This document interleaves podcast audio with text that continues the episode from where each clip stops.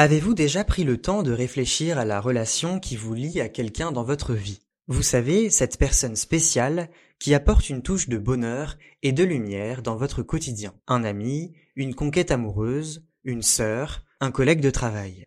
Pour Sophie, la protagoniste du drame américano-britannique After Sun, cette personne, c'est son père, Callum. Ou plutôt, le souvenir ardent de son père, qui semble être aux abonnés absents aujourd'hui et ne plus faire partie de sa vie. Le temps de vacances en Turquie, au cours de ses onze ans, Sophie s'est construit une image de son père. Un jeune homme heureux, souriant, mais qu'elle n'est pas certaine d'avoir vraiment connu. En même temps qu'elle s'efforce de se le remémorer, Callum devient une sorte de figure hybride, comme un fantôme du passé. Un fantôme que le public apprend aussi à connaître. Les projecteurs d'écran s'allument lentement.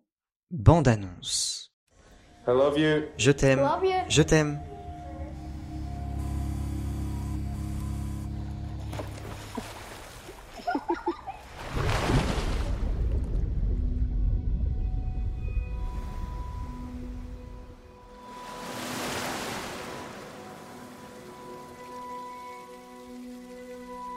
Mais pourquoi tu vas pas te présenter à eux Papa, non, ce sont des enfants.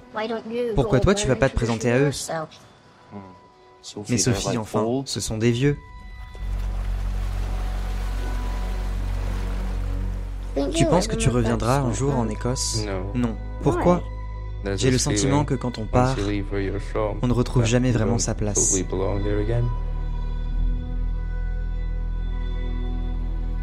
Ça va? Tu n'as jamais l'impression d'être fatigué et déprimé? Comme si ton corps ne fonctionnait plus Comme si tu coulais On good est ici pour eh? s'amuser, d'accord?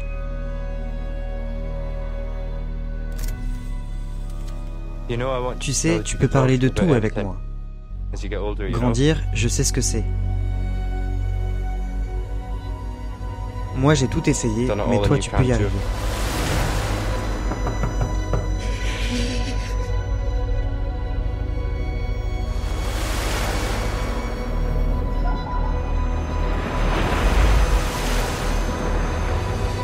J'aurais aimé qu'on puisse rester plus longtemps.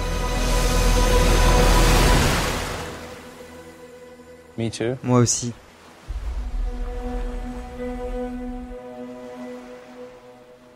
After Sun est un film touchant qui raconte la relation entre un père et sa fille, mais qui, malgré lui, se perd à la fin. Pour commencer, le film manque de contexte. Le spectateur est plongé assez rapidement dans les souvenirs de vacances de Sophie dans un hôtel turc près de la mer. On tâtonne avant de comprendre ce qu'il se passe, tout se déroule dans la subtilité, sans vraiment d'explication. Et c'est dérangeant car cela m'a empêché de rentrer directement dans l'histoire. Certaines scènes sont longues, trop étirées et n'apportent pas grand-chose. En plus, les deux personnages ne font quasiment rien pendant tout le film. Normal, vous me direz, ils sont en vacances. Mais quand même, ces vacances m'ont semblé bien trop tranquilles pour être celles d'une fille de 11 ans et de son jeune père. Le tout manque de fantaisie et de surprise. Mis à part une scène adorablement mignonne où Sophie chante à tue-tête Losing My Religion de REM au karaoké du camping, le film ne propose rien de très attendrissant. D'ailleurs, je ne pardonne pas à Callum le fait de ne pas avoir chanté avec elle, mais ça, c'est une autre histoire. Le film ne propose rien de très attendrissant. La complicité entre Sophie et Callum est, du reste, indéniable. Les deux acteurs, Paul Mescal et Frankie Corio, parviennent à la façonner et à la faire durer, ce qui n'est pas simple compte tenu du peu de dialogue que comporte le film. After Sun, c'est en quelque sorte l'éloge du silence et du temps suspendu. C'est une bonne chose car le spectateur a alors tout le loisir d'admirer des plans magnifiques qui font du film un bijou visuel.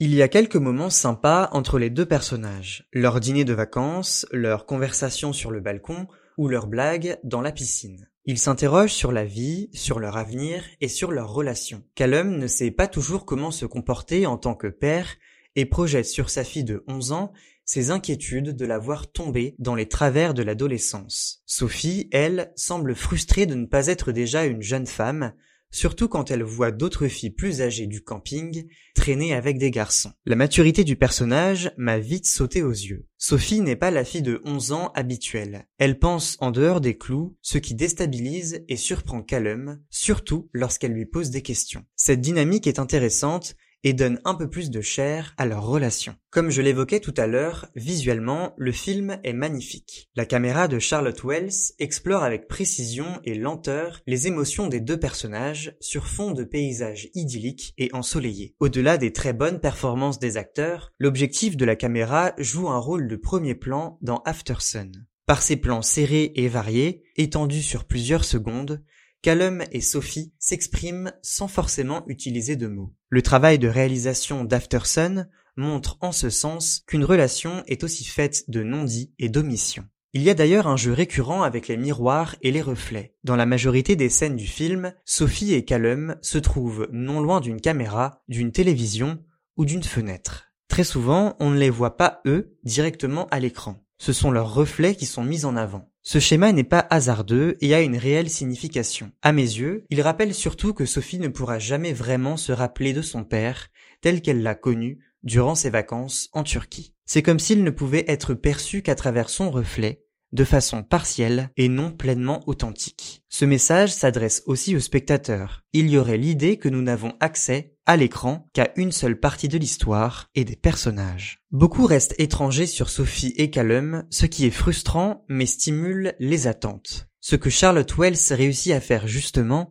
c'est imprégner son film de mystère. En sortant de la salle, on n'en sait finalement pas beaucoup plus sur Sophie et Callum par rapport à ce que l'écran nous a proposé pendant 1h40. Pour les esprits les plus créatifs, cela n'est sûrement pas un problème d'imaginer ce que sont devenus les deux personnages. On peut supposer que Callum ne fait pas partie de la vie de Sophie, mais on n'est pas certain. J'aurais aimé qu'on me nourrisse plus et qu'on me donne plus d'éléments sur Sophie et son père 20 ans après ses fameuses vacances en Turquie. Or, il n'y a rien de ça. D'où ma déception. J'en attendais plus. Quel intérêt de nous plonger dans les souvenirs d'une petite fille de 11 ans sans vraiment nous expliquer pourquoi et sans nous montrer ce que cette virée dans son passé lui a apporté? Afterson m'a ému quelquefois, mais n'est pas parvenu à laisser une empreinte durable. Le problème, c'est que je n'ai jamais vraiment réussi à m'attacher aux personnages ou à me mettre à leur place. Et ce, même s'il ne manque pas d'incarnation. Je pense que c'est surtout à cause du fait que le film n'a pas d'introduction claire et posée. Quant à la fin, elle est aussi terriblement mystérieuse et pleine d'incertitudes.